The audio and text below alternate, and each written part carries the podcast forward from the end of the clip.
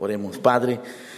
Te damos gracias por el privilegio que nos brindas de estar en tu presencia, de tener esta comunión santa, eh, preciosa, porque tu presencia es santa y tu presencia es preciosa, porque tu promesa de estar con nosotros, Señor, es verdadera, porque tu Espíritu Santo está con nosotros, Señor, porque tu pacto fue sellado con la cruz, con la sangre santa de nuestro Señor Jesucristo.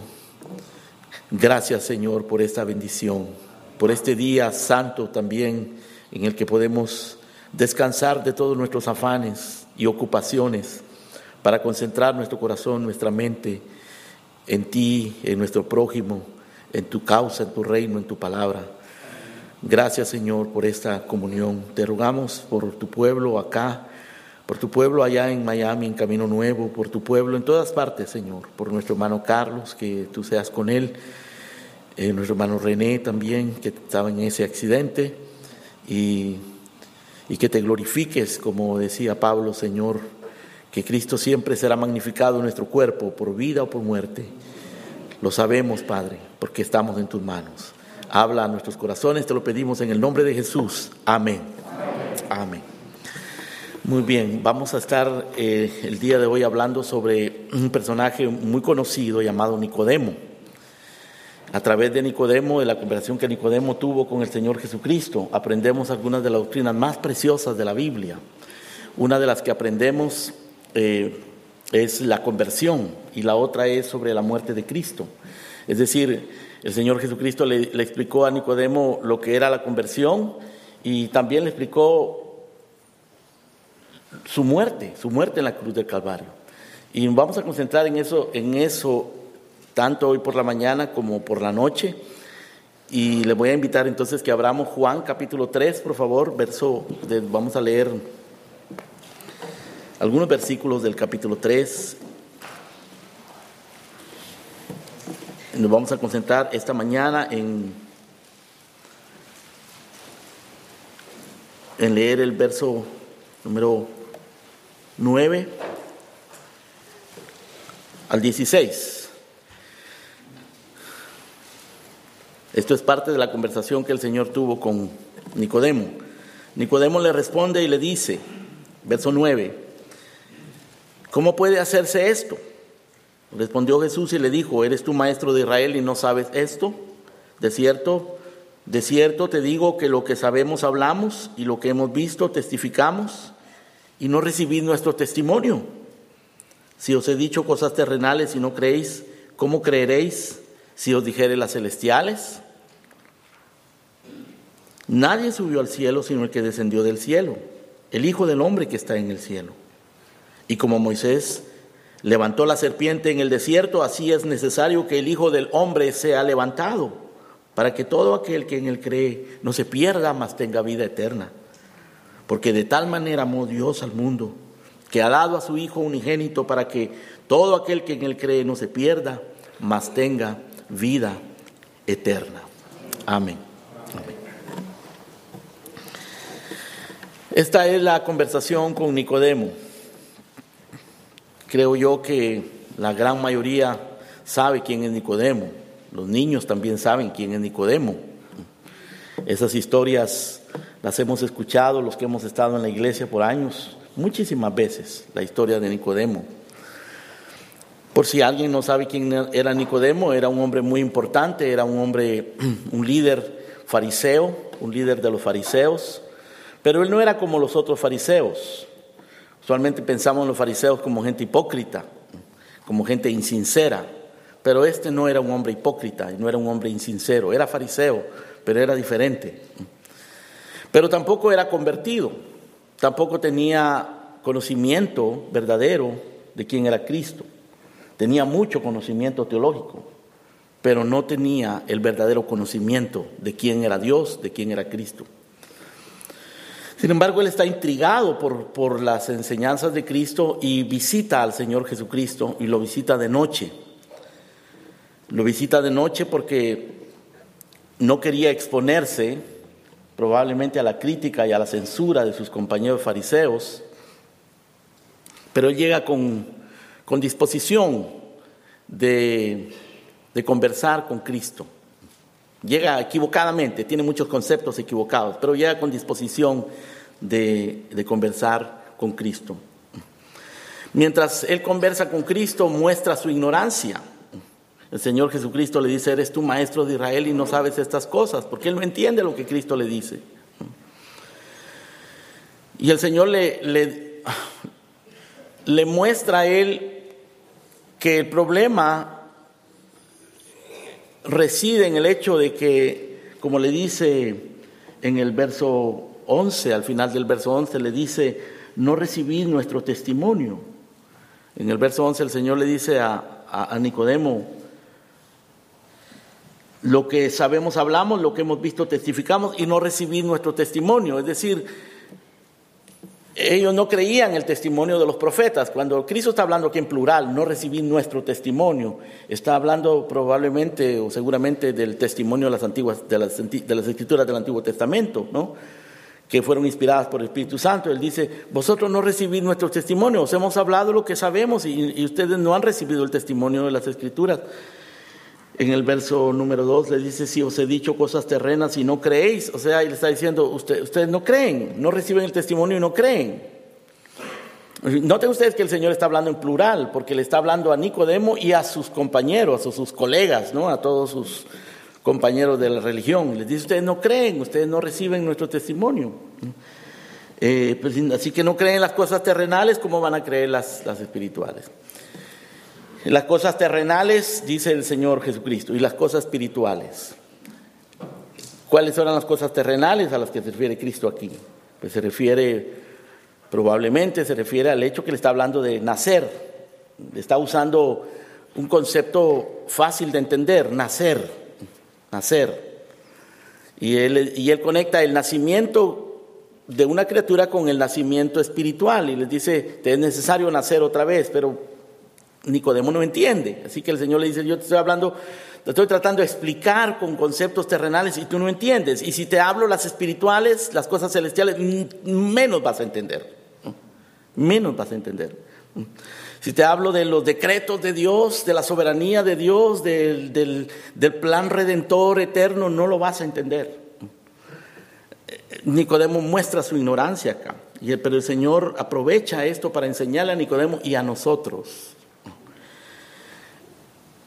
cosas supremamente importantes. Básicamente el Señor le enseña dos cosas esenciales acá. Primero, le enseña sobre la conversión. Le dice, te es necesario nacer otra nuevo, nacer otra vez. O sea, lo que Dios hace en los hombres para que entren al reino, tienen que convertirse.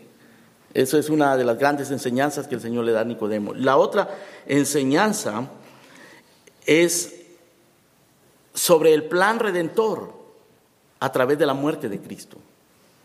Le habla de lo que Dios hace no solo en el individuo al convertirlo, sino lo que Dios hace en la historia al enviar a su Hijo Jesucristo a la cruz para cumplir su plan redentor. Le habla de la entrega de su Hijo a la muerte, de la entrega de Dios o Dios entregando a su Hijo a la muerte. En los minutos que nos quedan, hermanos, nos vamos a, nos vamos a ocupar de esta segunda, de esta segunda enseñanza, de este segundo aspecto de la conversación de Cristo con Nicodemo. Lo que Dios hizo en la historia para cumplir su plan redentor, lo que Dios hizo en la historia enviando a su Hijo a morir y quizás estas, hermanos, sean algunas de las palabras más conocidas. De tal manera amó Dios al mundo que dio a su Hijo unigénito para que todo aquel que en Él cree no se pierda, mas tenga vida eterna. Son algunas de las palabras más conocidas y más gloriosas del Evangelio. Y el Señor se las dijo a Nicodemo, en la conversación con Nicodemo. Vamos a examinar en relación a esto, hermanos, vamos a examinar lo que el Señor le explicó a Nicodemo sobre, la, sobre su muerte. Primero le habló sobre la, la forma de su muerte, le habló en segundo lugar sobre el objetivo de su muerte y en tercer lugar le habló sobre el motivo de su muerte. Y eso, esos tres pensamientos, hermanos, los encontramos en los versos 14 al 16.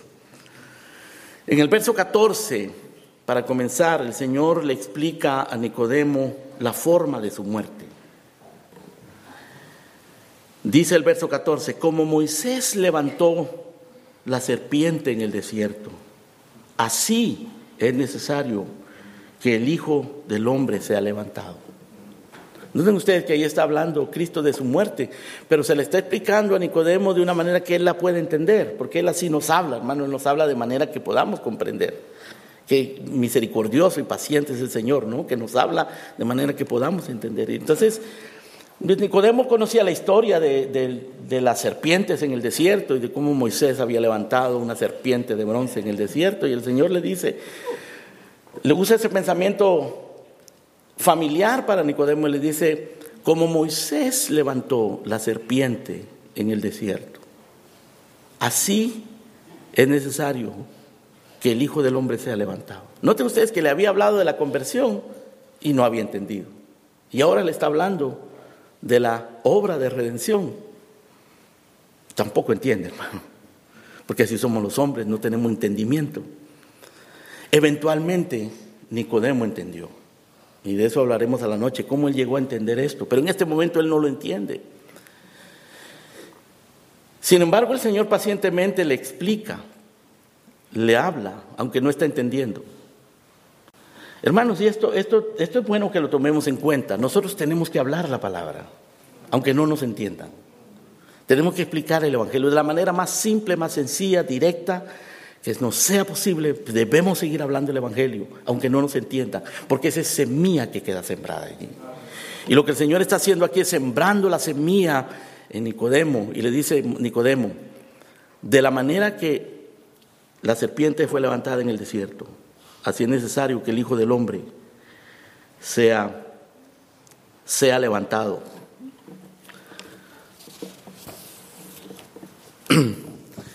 Ahora, esta historia de la, de la serpiente la encontramos en el Antiguo Testamento, en el libro de Números, capítulo 21.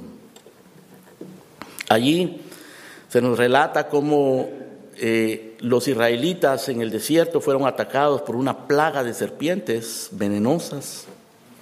Y Moisés, cuando ellos fueron a, decirle a Moisés el grave problema en que se encontraban y estaban muriendo miles de ellos, Moisés consulta a Dios y Dios le dice que, que haga una serpiente de bronce y la ponga sobre un pedestal.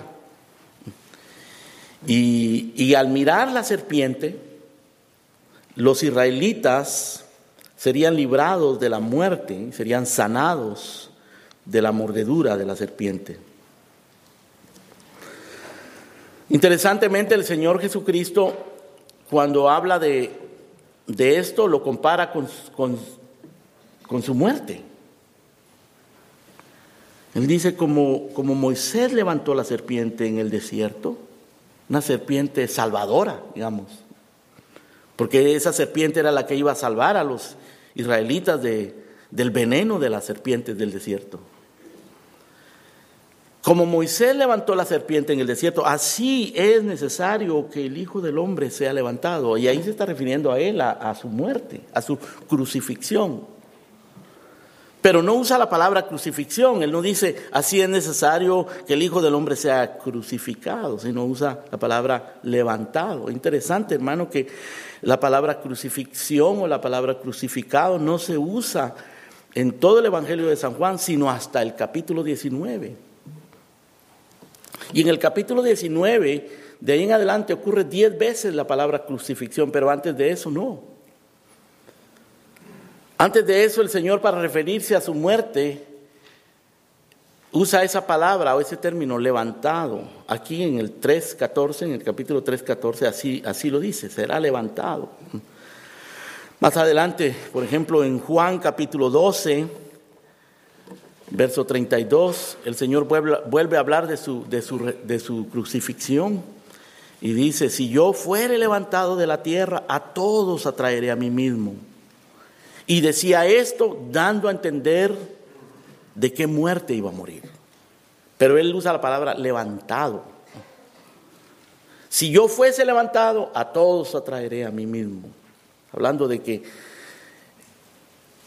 esa muerte en la cruz, esa crucifixión, habría de ser el instrumento por el cual habrían de ser salvos muchos que vendrían a él. En el capítulo 8 de Juan, cuando le preguntaron en el verso 25, ¿quién eres? Jesús les dijo, lo que desde el principio os he dicho. Muchas cosas tengo que decir y juzgar de vosotros, pero el que me envió es verdadero y yo lo que he oído de él, esto hablo al mundo. Pero no entendieron lo que les hablaba, del, que, o no entendieron que les hablaba del Padre. Y Jesús les dice en el verso 28, capítulo 8, cuando hayáis levantado al Hijo del Hombre, entonces conoceréis que yo soy. Y que nada hago por mí mismo, sino según me enseñó el Padre, así hablo. Cuando, cuando me hayáis, cuando hayáis levantado al Hijo del Hombre, y se está refiriendo de nuevo a su muerte, pero usa de nuevo esa palabra levantado. Eso es lo que hizo en números 21 Moisés. Levantó una serpiente en el desierto sobre un asta para que fuera visible y todo aquel que miraba la serpiente era sanado. Así como la serpiente fue levantada, Cristo fue levantado. Se lo está explicando a Nicodemo. Y la serpiente, hermano, es un animal indeseable, desagradable, grotesco. Y Cristo se está comparando a sí mismo a una serpiente. Porque ciertamente la, la muerte del Señor Jesucristo fue desagradable, indeseable, grotesca, grotesca. La serpiente ardiente que envenenaba y que mataba, hermano. Esa misma serpiente fue exhibida allí. Y Cristo se está comparando con aquella serpiente porque Él tomó ese veneno, el veneno del pecado que mata, que envenena, que destruye, lo tomó sobre sí mismo. Y por esa razón se está comparando con la serpiente algo grotesco, algo que fue necedad y locura para los incrédulos. Cuando los, cuando los judíos y los romanos vieron a Cristo allí en aquella cruz, desfigurado, humillado, crucificado como un esclavo, como un criminal, estaban viendo, hermano, la muerte y el pecado en su horror, aunque no lo entendían, no lo veían así. Lo crucificaron en el Gólgota entre ladrones y criminales. Y mientras se hallaba allí clavado, siendo exhibido, siendo avergonzado, se burlaban de él. Cuando tuvo sed le dieron vinagre, le dieron miel, repartieron sus vestidos, le pusieron un rótulo para burlarse de él que decía, Jesús rey de los judíos. Prefirieron a Barrabás, dice el Evangelio de Mateo, dice que prefirieron a Barrabás, un preso famoso, un criminal famoso, que a Cristo. Porque le dieron a la multitud la, la opción de dejar libre o a Barrabás o a Cristo y prefirieron a Barrabás, al criminal. Recordaban las profecías de Cristo para burlarse de las profecías y para burlarse de Cristo. Sálvate, le decían. Si, tú dices que reedificarás el templo, sálvate a ti mismo. Si eres hijo de Dios, desciende de la cruz. Si salvaste a otros, sálvate a ti mismo. Si eres rey de Israel, desciende ahora y te creeremos. Confiaste en Dios, que Dios te libre ahora. Esa era, esa era, hermano, la actitud de la gente y las palabras de la gente con Cristo. Y el Señor dice, así es necesario que el Hijo del Hombre sea levantado. Fue una, una muerte grotesca, hermano, grotesca. ¿Y por qué? ¿Por qué fue grotesca? Porque el problema que él venía a resolver es grotesco. Vino a resolver tu pecado, mi pecado, tu maldad, tu iniquidad, mi iniquidad, que es muy grande. Fue una muerte sangrienta, fue una muerte violenta, porque, porque tu pecado, nuestro pecado, hermano, provoca violencia y sangre. Y Él sufrió esa violencia y derramó esa sangre. Por el pecado que nosotros cometemos, que derrama, que, derrama sangre y que, y que provoca violencia. Fue una muerte dolorosa, muy, muy dolorosa. Porque el pecado trae dolor. Todo el dolor y el sufrimiento que tú atraviesas es por causa del pecado. No necesariamente pecados específicos que cometemos, sino el pecado que reside en nosotros, el pecado que tiene este mundo en esta condición. Encima de eso, los pecados específicos y particulares que tú cometes te meten en situaciones que provocan dolor a tus hijos, a tu esposa, a tu vida misma. Y el Señor Jesucristo está muriendo allí, sufriendo el dolor, la angustia y la vergüenza. Porque todo eso, hermano, el dolor, la angustia, la vergüenza, lo grotesco, la sangre, la violencia, eso es producto del pecado. Y ustedes lo saben. Quizás los más jovencitos y los niños no lo saben de una manera consciente, pero niño, cada vez que tú desobedeces a tus padres estás pecando y eso te va a traer dolor. Y si no aprendes a obedecer en el día de mañana cuando crezcas, te darás cuenta de las consecuencias del pecado. Jóvenes que están en, la flor de su vida, que tienen que tomar decisiones tan importantes ahora, si pecan, si se apartan por el camino del pecado, sabrán lo que es el dolor, la angustia, la muerte, la humillación, la vergüenza, porque eso es lo que trae el pecado. Pero el Hijo del Hombre fue levantado y sufrió todo eso para que todo aquel que en él cree no se pierda, mas tenga vida eterna. Sin embargo, el mundo rechaza, rechaza esa cruz rechaza ese sacrificio. La pregunta para, para ustedes es si, si, ustedes lo aceptan o lo rechazan. ¿Lo rechazas tú? ¿Rechazas la muerte de Cristo? El mundo rechaza la muerte de Cristo porque es, es grotesca. Tratan de suavizar eso.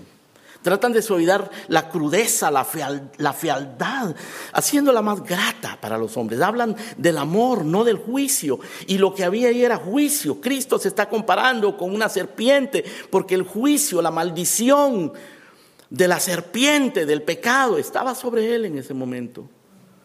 Cuando la gente trata de hablar de Dios, hablando solo de amor, sin tomar en cuenta el juicio, la santidad de Dios, están hablando falsamente, están rechazando, están apartando su mirada de esta realidad, de esto que Cristo dijo.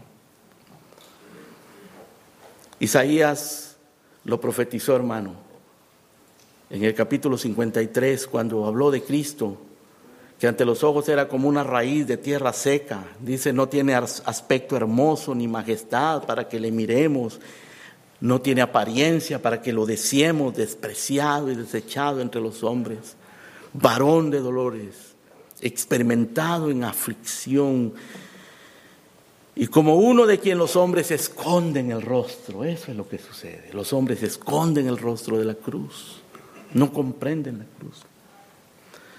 Fue despreciado, no lo estimamos, Ciertamente llevó él nuestras enfermedades, cargó nuestros dolores, con todo nosotros le tuvimos por azotado y afligido, por herido de Dios, mas él herido fue por nuestras rebeliones, molido por nuestros pecados. El castigo de nuestra paz fue sobre él y por su llaga fuimos nosotros curados. Había que creer, hermano, mirar con fe. El Señor está diciendo, como la serpiente fue levantada por Moisés en el desierto, así es necesario que el Hijo del Hombre sea levantado para que lo puedan ver los hombres. El mensaje de Cristo tiene que ser predicado para que los hombres puedan ver a Cristo en la cruz. Pero el Señor le siguió explicando más a, Nicodemo. Y le habló no solo, no solo de la forma de su muerte, sino le habló del el objetivo de su muerte. En el versículo 15 habla del objetivo de su muerte. Cuando dice, para que todo aquel que en él cree no se pierda, mas tenga vida eterna. ¿Por qué tenía que ser levantado Cristo de la manera que Moisés levantó una serpiente? ¿Por qué tenía que ser crucificado y morir esa muerte vergonzosa y grotesca? Para que todo aquel que en él cree no se pierda, mas tenga vida eterna. No hay angustia más grande que la angustia que produce el pecado. No hay miseria ni vergüenza más grande que la miseria que produce el pecado. No solamente delante de los hombres, pero también delante de Dios. Y no solamente por sus consecuencias en esta tierra, porque el pecado es destructivo, destruye familias, destruye vidas, destruye niños, destruye jóvenes, hombres, mujeres, matrimonios, iglesias, naciones en esta tierra.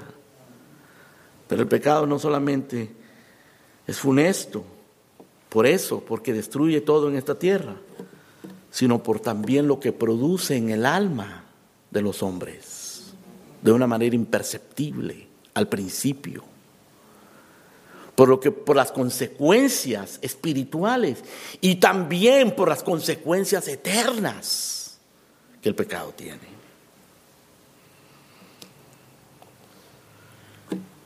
Los efectos del pecado, hermanos, son destructivos siempre, pero últimamente son mortales por toda la eternidad, por toda la eternidad.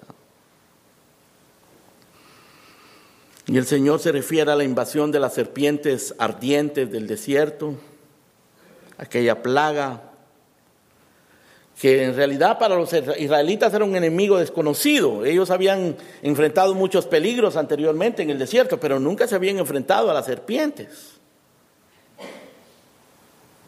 Ahora el Señor les envía a serpientes por su propio pecado. Y esas serpientes traen dolor. La mordedura de una serpiente envenenaba el sistema completo de sus víctimas. Y les ponía como fuego en la sangre, provocaba sed, era un veneno mortal. Morir con morir morir por el veneno de la serpiente implicaba, hermano, una muerte agónica con convulsiones, porque eso es lo que el Señor está ilustrando, hermano, acerca del pecado, con esta referencia a las serpientes. Y, estos israelitas que estaban muriendo en el desierto por estas serpientes no estaban preparados para esta, este tipo de muerte, no se imaginaban que habrían de morir así. No tenían remedio para para ese veneno, porque no hay remedio para el pecado. No hay remedio humano para el pecado. Porque el daño que el pecado produce es inconcebible para los hombres mientras están pecando. Y solamente se dan cuenta de eso hasta el momento en que llegan las consecuencias de su pecado. Y aquellas serpientes, hermanos, no vinieron por no vinieron porque eran buenos, ellos eran gente, era un pueblo rebelde, un pueblo murmurador. El relato ahí en, en, Números 21 nos dice que ellos estaban murmurando en contra de Dios y en contra de Moisés, y era un juicio contra ellos. Era un pueblo culpable. como todos los seres humanos, como tú eres culpable, como yo soy culpable. Aquellas serpientes era imposible poder controlarlas, no se podían controlar, era una plaga. Eran agresivas, venenosas, dolorosas, mortales. Y cuando los israelitas se dan cuenta de la magnitud de este problema y de, lo mortal de este problema, ellos van con Moisés y dice el capítulo 21 del libro de Números, en el verso 7, que ellos le dicen a Moisés, hemos pecado por haber hablado contra Jehová y contra ti, ruega Jehová que quite de nosotros estas serpientes. Y entonces Moisés oró al pueblo y Dios no quitó las serpientes, pero Dios proveyó un remedio para ser salvos del veneno de la serpiente. Y el remedio era exhibir en alto, en un asta, lo mismo que los estaba dañando.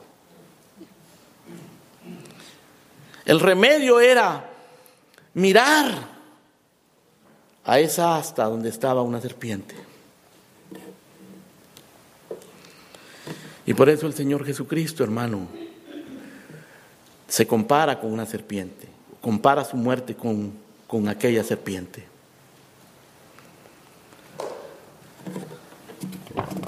En 2 de Corintios capítulo 5, verso 21, el apóstol Pablo dice, el que no conoció pecado, por nosotros, por nosotros, Dios lo hizo pecado. El que no conoció pecado, por ti, Dios lo hizo pecado. Para que nosotros fuésemos hechos justicia de Dios en Él. Porque Él, Él era inocente, es inocente, siempre fue inocente. Pero Dios lo hizo pecado. Y, es esto mismo, hermano, lo que el Señor está diciendo en otras palabras cuando dice, como Moisés levantó la serpiente, así el Hijo del Hombre es necesario que sea levantado, como una serpiente, como que si Él hubiese pecado, porque está tomando el pecado de los culpables. Dice Pablo en Romanos capítulo 8, verso 3, lo que era imposible para la ley, por cuanto era débil por la carne, Dios ese es Dios. Enviando a su Hijo en semejanza de carne de pecado, a causa del pecado, condenó al pecado en la carne. Envió a su Hijo en semejanza de carne de pecado, porque Él nunca cometió pecado, pero tomó su pecado en su carne, nuestro pecado en su carne, en su cuerpo. Y venció el pecado, no solo en la cruz, lo venció durante toda su vida. Durante toda su vida resistió el pecado, resistió la tentación. Luego tomó ese pecado, lo llevó a la cruz. Por eso el apóstol Pablo también dice en el libro de Gálatas, capítulo 3, verso 13, Cristo nos redimió de la maldición de la ley, hecho por nosotros maldición Hermano, Pablo dice, el que no conoció pecado, Dios lo hizo pecado. Pablo dice, Dios envió a su Hijo en semejanza de carne de pecado. Y ahora aquí en Gálatas, Pablo dice que fue hecho por nosotros maldición, maldición, pecado, serpiente. La muerte de Cristo fue espantosa, hermano horrible. No solo físicamente. Dios lo abandonó. Él sufrió como un criminal, como un esclavo, como un maldito, siendo inocente. Dice el libro de Hebreos, capítulo 2, por cuanto los hijos participaron de carne y sangre, él también participó de lo mismo, para destruir por medio de la muerte al que tenía el imperio de la muerte, esto es al diablo. Capítulo 2, verso 9 dice Hebreos, vemos a aquel que fue hecho un poco menor que los ángeles, a Jesús coronado de gloria y de honra a causa del padecimiento de la muerte, para que por la gracia de Dios gustase la muerte por todos. Ven lo que el Señor Jesucristo le está explicando a Nicodemo, hermano, eso es glorioso, es algo supremo, sublime. Y ahí está Nicodemo, no está entendiendo nada. Ojalá que tú lo entiendas esta, esta mañana. Ojalá que tú entiendas, hermano, cuán glorioso, cuán supremo es, es la muerte de nuestro Señor Jesucristo. Y que lo hayas visto allí colgando por tu pecado. Y hayas, te hayas dado cuenta de tu pecado. Y te arrepientas de tu pecado. Y creas en Él. Porque es la única esperanza para el perdón del pecado. Pablo dice, palabra fiel y digna de ser recibida por todos, que Cristo Jesús vino al mundo a salvar a los pecadores, de los cuales yo soy el primero. Es decir, Pablo no solamente veía a Cristo como alguien que murió por los pecadores, sino él mismo se vio como pecador. Y recibió a Cristo, recibió la inocencia de Cristo, la justicia de Cristo, el perdón que se encuentra en Cristo. ¿Lo has recibido tú? ¿Te has arrepentido? ¿Ya te diste cuenta de tu miseria, de tu pecado? ¿Has venido a Él? Yo sé que tú crees que Él murió en la cruz, pero ya te diste cuenta que fue por tu miseria, por tu pecado, por tu desgracia, por tu culpa que murió. Quizás tienes mucho tiempo de estar en la iglesia. Quizás eres un joven que ha crecido en la iglesia y no te has dado cuenta de tu pecado. Conoces esas doctrinas, has oído hablar de eso, pero nunca, nunca te has apropiado de tu pecado. Nunca has visto a Cristo muriendo esta muerte grotesca, horrible, por tu pecado. El ladrón al lado de Cristo nunca había visto su pecado. Súbitamente vio la inocencia de Cristo. Dice, este hombre está siendo crucificado y no es culpable. Y nosotros somos culpables. Pero él reconoció su pecado, el otro no. Uno de ellos lo reconoció, otro no. Hay algunos que reconocen su pecado, otros nunca lo reconocen. Si tú no lo reconoces, la serpiente va a acabar contigo el veneno del pecado va a acabar contigo. Hubo un centurión, dice Mateo, Mateo 27, 54, que ese centurión y los que estaban con él guardaban a Jesús y de repente hubo un terremoto. Y cuando ellos vieron todo esto que había sido hecho, temieron en gran manera y dijeron verdaderamente, este era el Hijo de Dios. Uno de esos centuriones se quebrantó.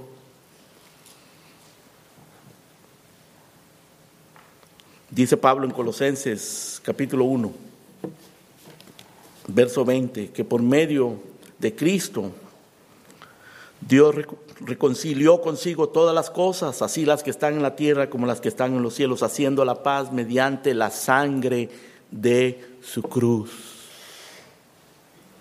Y a vosotros también que erais en otro tiempo extraños y enemigos en vuestra mente, haciendo obras malas, os ha reconciliado. La única esperanza de reconciliación se encuentra en la cruz. Y Cristo le está explicando eso a Nicodemo y le dice, Nicodemo, mira, así como Moisés levantó la serpiente en el desierto, así es necesario que el Hijo del Hombre sea levantado. ¿Sabes para qué? Para que todo aquel que en él crea no se pierda, mas tenga vida eterna.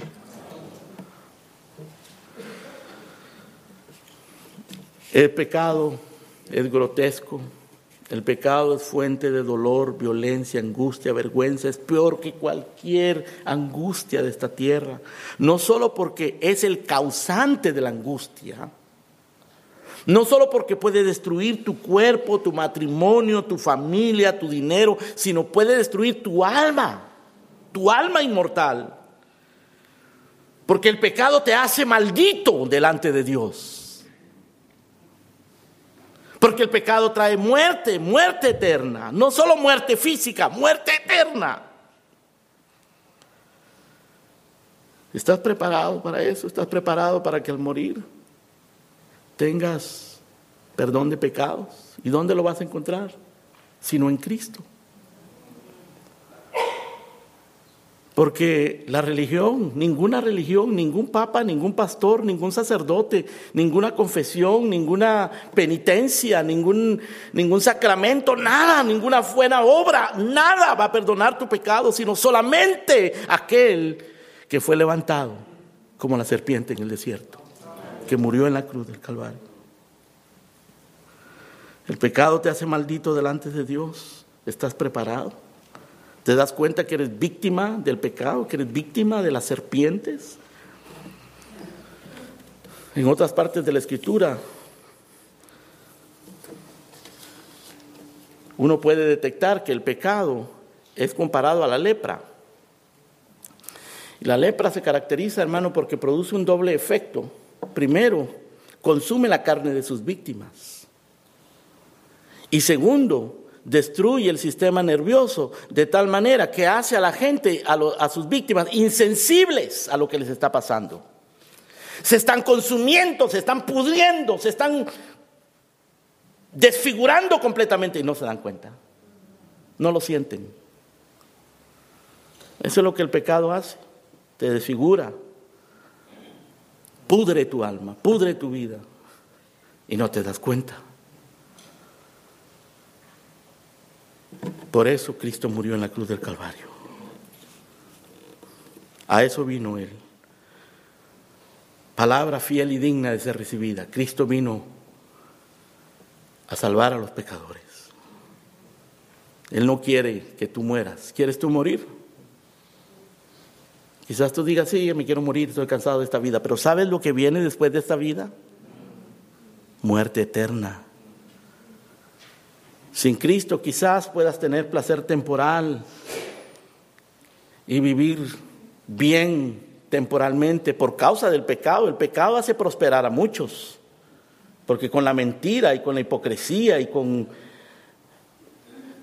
las estratagemas del mundo muchos logran placer, felicidad, prosperidad, pero ¿sabes qué? Esa es prosperidad engañosa, es prosperidad maldita.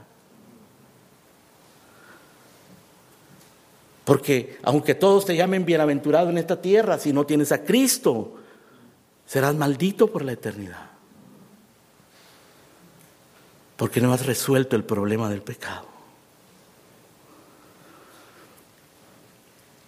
Pero finalmente, hermanos, Cristo no solamente le, le habla a Nicodemo de la forma en que murió, de la causa por la que murió, o más bien el, eh, la razón por la que murió, pero le habla de el motivo, lo que lo motivó a morir.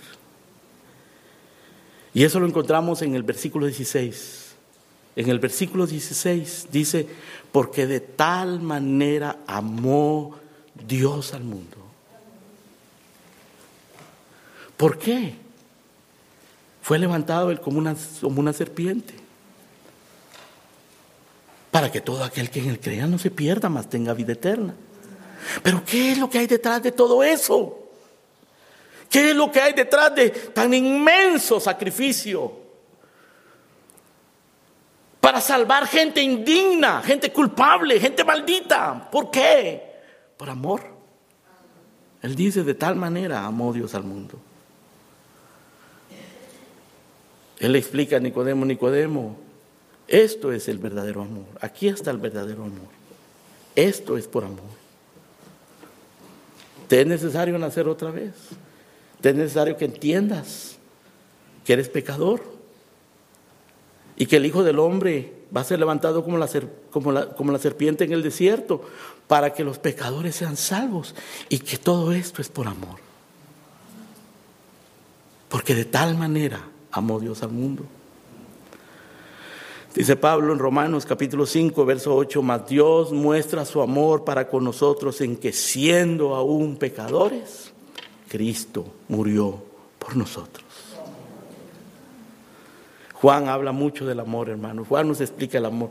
Si ustedes quieren conocer el amor, lean Juan, lean toda la Biblia, vean a Cristo. Pero Juan nos lo explica, hermano, de una manera muy, muy, muy clara, muy sencilla. Dice en, el capítulo 3 de Primera de Juan, verso 1, dice, dice Juan, mirad cuál amor nos ha dado al Padre, para que seamos hechos hijos de Dios. ¿Y cómo llegamos a ser hijos de Dios? Por Cristo, por la fe en Cristo. viniendo a Cristo en fe y en arrepentimiento. Mirad cuál amor. En esto hemos conocido el amor, dice Primera de Juan 3:16. Primera de Juan 3:16. En esto hemos conocido el amor, en que Él puso su vida por nosotros. Ahí está el amor. Capítulo 4 Primera de Juan, verso 9. En esto se mostró el amor de Dios para con nosotros, en que Dios envió a su Hijo unigénito al mundo para que vivamos por Él. Y en esto consiste el amor, no en que nosotros hayamos amado a Dios, sino que Él nos amó a nosotros y envió a su Hijo en propiciación por nuestros pecados. En esto consiste el amor. Ahí está el amor. Cristo es el amor. Dios es amor. El Espíritu Santo es el Espíritu de amor. Y dice Juan, amados, si Dios nos ha amado así, nosotros también debemos amarnos unos a otros. Por eso es que los hermanos en Cristo nos amamos, ¿no es cierto? Por eso, hermano, es que existe algo tan precioso entre nosotros. Precioso, algo que nosotros debemos cuidar. Los creyentes verdaderos, donde quiera que nos encontremos, hermano, nos amamos. Es un amor verdadero, pero no es un amor que nace de nosotros, es el amor de Cristo. Por eso decía Jonathan Edwards que el, el cielo será un mundo de amor. Porque allá veremos, hermano, el amor de Dios por su Hijo, el amor del Hijo por el Padre. Veremos, hermano, el amor de Dios por nosotros. Y todos van a ver el amor de Dios por cada uno de ellos. Y vamos a amar a Dios. Y vamos a amar a aquellos que aman a Dios. Y nos van a amar. Todo va a ser amor allá, hermano. Aquí en la iglesia también todo es amor, pero de vez en cuando se, le se nos meten cosas feas también, ¿verdad? Pero aquí logramos, hermano, desde aquí nosotros comenzamos a disfrutar ese amor. Pero solamente en Cristo. Solo en Él, hermano. Juan dijo al que nos amó y nos lavó de nuestros pecados con su sangre. Eso es, eso es algo tan grande, tan motivador, que es lo que hacen matrimonios sólidos. Pero Pablo dice, maridos, amado a vuestras mujeres, como Cristo amó a la iglesia. Por eso un verdadero creyente, hermano, que conoce ese amor, que conoce a este Cristo, ama a su mujer. Si tú no amas a tu mujer, algo está mal en ti. Si no puedes resolver tus problemas matrimoniales en Cristo, algo está mal. Tienes que mirar a Cristo, tienes que venir a Cristo y amar a tu mujer como Cristo. Ama a su iglesia como Cristo te amó. Por eso un verdadero creyente puede decir con Pablo, con Cristo estoy juntamente crucificado y ya no vivo yo, mas vive Cristo en mí. Y lo que ahora vivo en la carne, todas las situaciones de mi vida cotidiana, las vivo en la fe del Hijo de Dios, el cual me amó y se entregó a sí mismo por mí. Amor. Si no conoces a Cristo, no conoces el amor. Te lo digo así, esa, es la verdad. Si no conoces a Cristo, no conoces el amor. Quizás tú me digas, pastor, pero yo soy joven y estoy enamorado, encontré el amor de mi vida. Nunca he sido tan feliz como ahora. O quizás seas una persona mayor y tú me digas, pastor, usted está equivocado, yo tengo 50 años de estar felizmente casado, no soy cristiano y he vivido feliz todos esos 50 años de matrimonio. Mis hijos son buenos, me aman. Tengo nietos también, son preciosos, dulces, los disfruto, mi vida está llena de amor. Pero ¿sabes qué? Es un regalo que Dios te ha dado. Eso es un destello del amor de Dios. Es un regalo que Dios te ha dado. Pero como quiera que sea, esos amores son temporales. Eso se va a acabar. Esos amores pueden ser muy preciosos y Dios bendice a mucha gente, incluso inconversos, con vidas buenas y felices. Pero eso debería de hacerte venir humillado y agradecido a Dios para conocer el verdadero amor, porque esta vida se va a acabar. Todo se disipa, todo cambia, todo se corrompe. Y si de verdad has vivido muchos años si ya tienes unos cuantos años en esta vida, tú sabes que el amor que una vez fue precioso y sublime se puede convertir en algo absurdo, ridículo, corrupto. Todos los amores de la tierra fallan. El verdadero amor está en la cruz. Dios es amor. Cristo mostró el amor. El cielo es un mundo de amor. Sin Cristo, aunque hayas tenido amor en esta tierra, estarás desamparado por toda la eternidad en un infierno de lamento, de vergüenza, de dolor y de odio, en donde lo único que hacen todos los que viven ahí es odiarse unos a otros. Pero el Señor dijo, de tal manera amó Dios al mundo. Se lo está diciendo a Nicodemo y te lo está diciendo a ti. Envió a su Hijo unigénito Qué gran lección le está enseñando a Nicodemo, hermano. Nicodemo no está entendiendo, no está entendiendo. Pero la semilla está siendo sembrada. Esa semilla la tenemos que sembrar nosotros. La semilla, hermano, de la, de la muerte de Cristo, la razón por la que murió Cristo, la forma por cómo murió Cristo y lo que hay detrás de la muerte de Cristo. Hablemos de ese evangelio, vivamos ese evangelio, vivamos en ese amor. Nicodemo eventualmente entendió esto. Le tomó tiempo, pero lo entendió. De eso hablaremos a la noche. Porque la experiencia de Nicodemo es la experiencia de cada uno de nosotros, hermano. Y ojalá que si tú no has comprendido esa muerte, si no has comprendido tu pecado no has comprendido el amor de Cristo al entregarse en la cruz, hoy creas, te arrepientas y lo conozcas. Amén. Oremos. Padre nuestro, gracias por el amor de Cristo, por el amor eterno, soberano que nos manifestaste al enviar a Cristo. Gracias por su muerte en la cruz.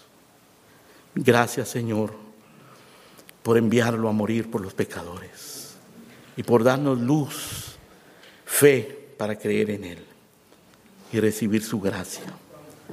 En el nombre de Jesús. Amén.